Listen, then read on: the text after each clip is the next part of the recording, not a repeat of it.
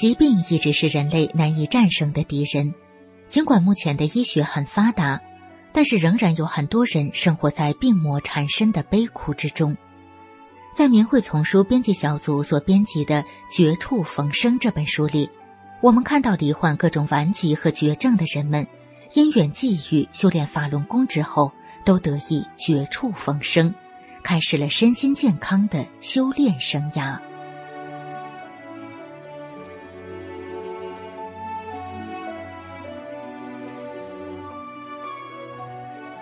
明慧广播电台，欢迎收听《明慧丛书·绝处逢生》。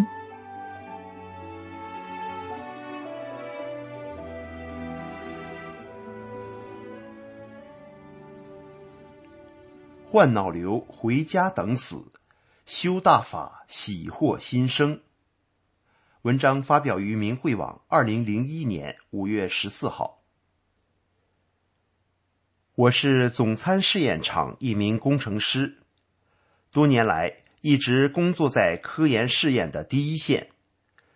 由于长期在恶劣的环境下工作，整整十八年，身体终于垮了。一九九四年，经北京三零幺医院检查，CT 查出双额叶星形细胞胶质瘤二级，即恶性肿瘤。没有几天。就不能走路了。马上在三零幺医院做了长达七个多小时的脑瘤切除手术。手术后五十四天复查时，发现旧病复发，肿瘤又长出了四厘米乘三厘米，八十四天长到六厘米乘五厘米。三零幺医院束手无策，就让回家维持，实际上就是回家等死。当时我拿着我手术前后的片子去某医院咨询，通过熟人找到脑外科主任。这位主任是一个年过花甲的老教授。他看了片子后对我爱人说：“你先别哭，你爱人的肿瘤长在交叉神经上，手术是做不干净的，现在只能维持。”当我爱人问他我能维持多长的时间时，他说。根据目前的发展情况来看，最多能活三个月。我爱人不死心，他去北京市抗癌协会咨询，得知某医院有一种药叫抗癌粉，专治胶质瘤。我在无奈的情况下，一边吃药一边练一种气功，病情有所控制。某医院属于地方医院，单位不给报销药费。每月个人要支付八百元的药费，当时我和我爱人的工资总和只有八百五十元，家庭生活十分困难。在我有病的头几个月之中，我爱人精神上的压力和经济上的负担，再加上劳累，终于垮了。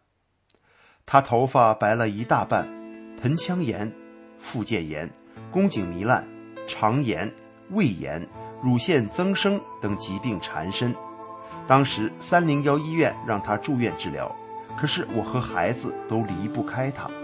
后来是法轮大法让他撑起了这个家。人生路多少抉择，你终难知因果，生生世世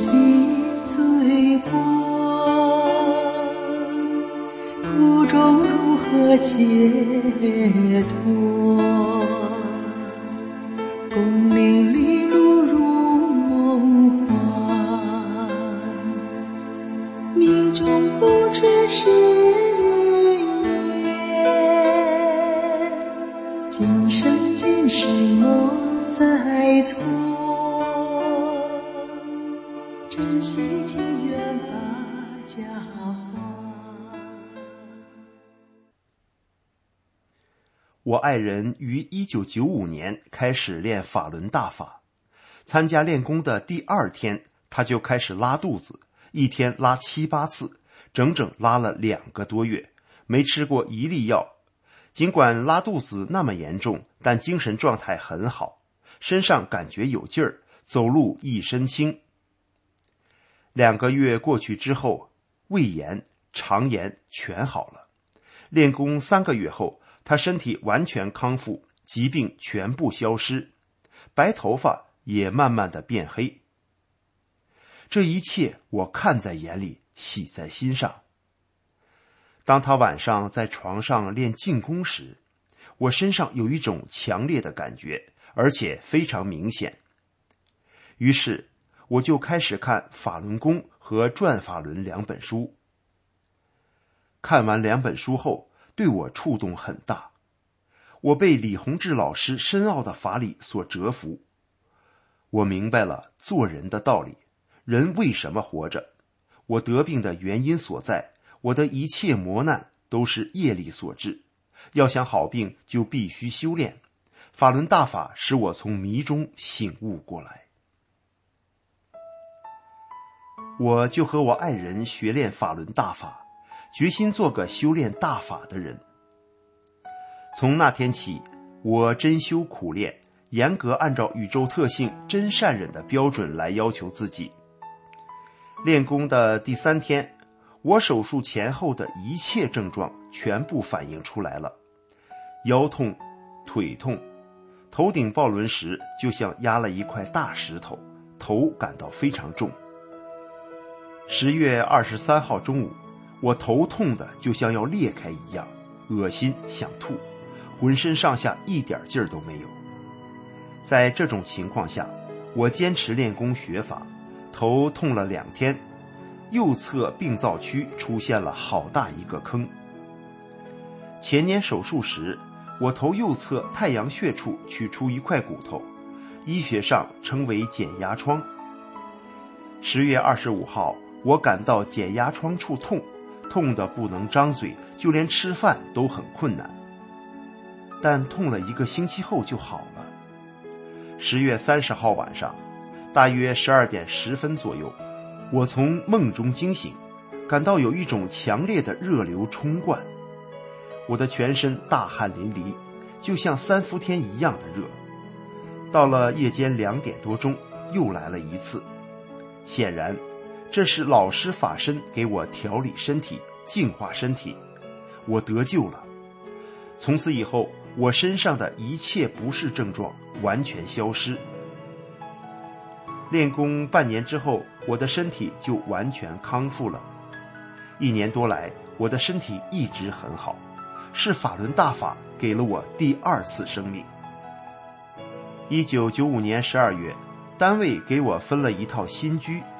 装修房子时，一百斤的水泥，我从一楼扛到五楼，连续干了二十多天，没有任何疲劳的感觉，总感到身上有使不完的劲儿。可以说，我现在比过去没有病之前体力还好。今年春季植树造林时，我主动挑重担挖树坑，树坑要求大小一点五平方米，一点五米深，搞过基建的地方全是大石头。我脱掉衣服大干一场，超额完成了任务。大法教导我们，练功人要处处做个好人。我在单位脏活累活抢着干，处处为别人着想，名利让给别人。今年三月份，办公室领导找我，今年选优提前晋级名额，我们准备把你报上去，你私下再自己活动活动，来弥补一下你的职务偏低的问题。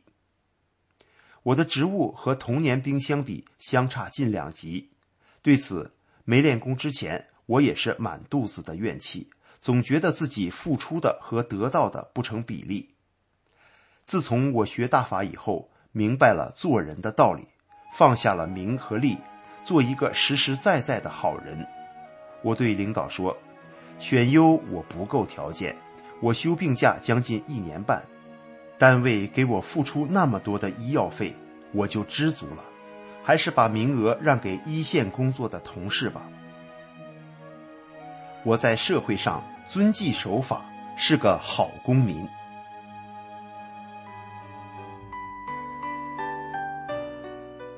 听众朋友，您正在收听的是明慧丛书《绝处逢生》，欢迎继续收听。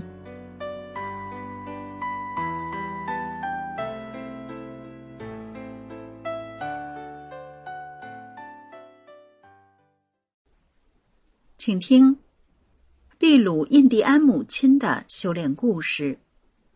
文章发表于明慧网，二零零四年七月十四日。秘鲁有一座著名的古城，叫库斯科，是世界十大名胜之一。马丘比丘是其中最著名的印第安人遗留的古迹，又叫失落的迷城。这座迷城建造在海拔三千八百米陡峭的高山上。岁月不断的在古老残存的城墙上流逝，留下的是人们对古时的印第安人如何搬运这巨大石块上奇峰的几许疑问。就在这座四面环山、风景美丽如画的小山村里，居住着一位叫呼利亚的印第安母亲。她生长在这片土地上。用他勤劳的双手，日复一日、年复一年的种植着玉米，放牧着牛羊。由于高原的气候寒冷干燥和土地的贫瘠，母亲种下的玉米始终长得稀稀落落。呼利亚和族人们的日子也过得异常艰难。他的四个儿子也因为家乡的贫困，先后离家去别处谋生。悠悠的岁月在呼利亚的脸上刻下了深深的印痕。八十一个无情的春夏秋冬，使他的身体每况愈下。各种疾病的折磨使母亲痛不欲生，每日以泪洗面。更让他难过的是，他的双耳在一夜之间失去了所有的听力。母亲每天都站在自家的门前，遥望着远处苍翠的树林和起伏的山峦，不断的用她那粗糙的手抹去模糊了视线的泪水。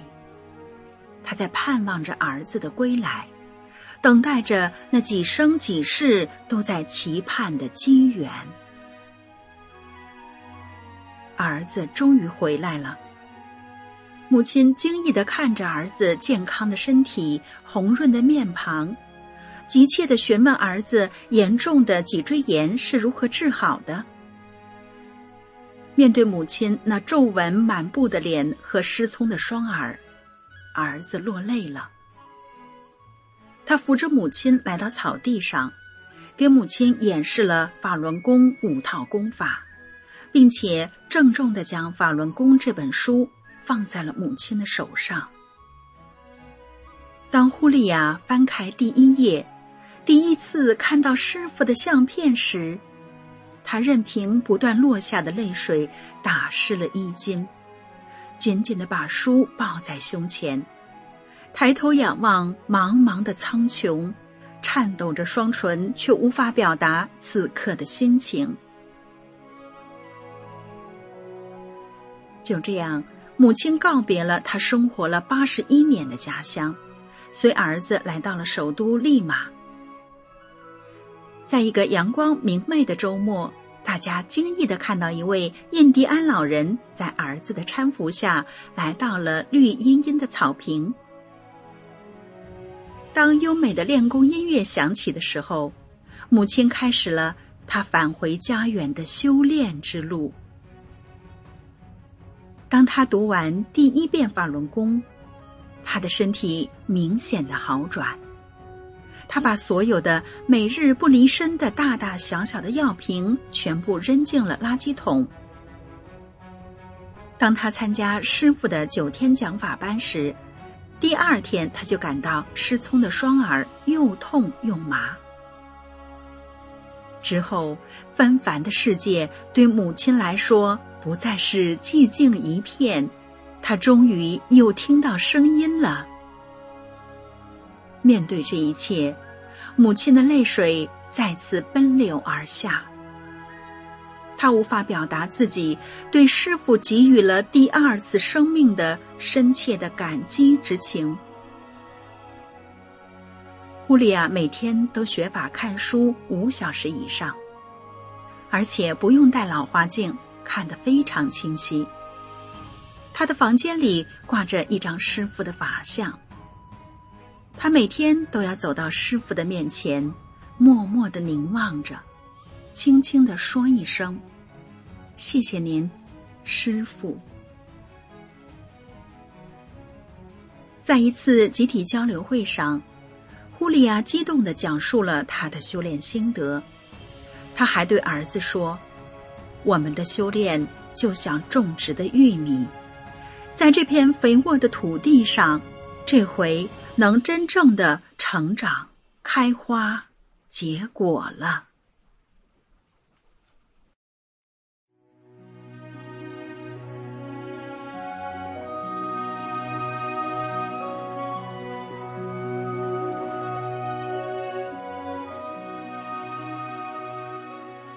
明慧广播电台这一期的明慧丛书《绝处逢生》就播送到这里，谢谢您的收听。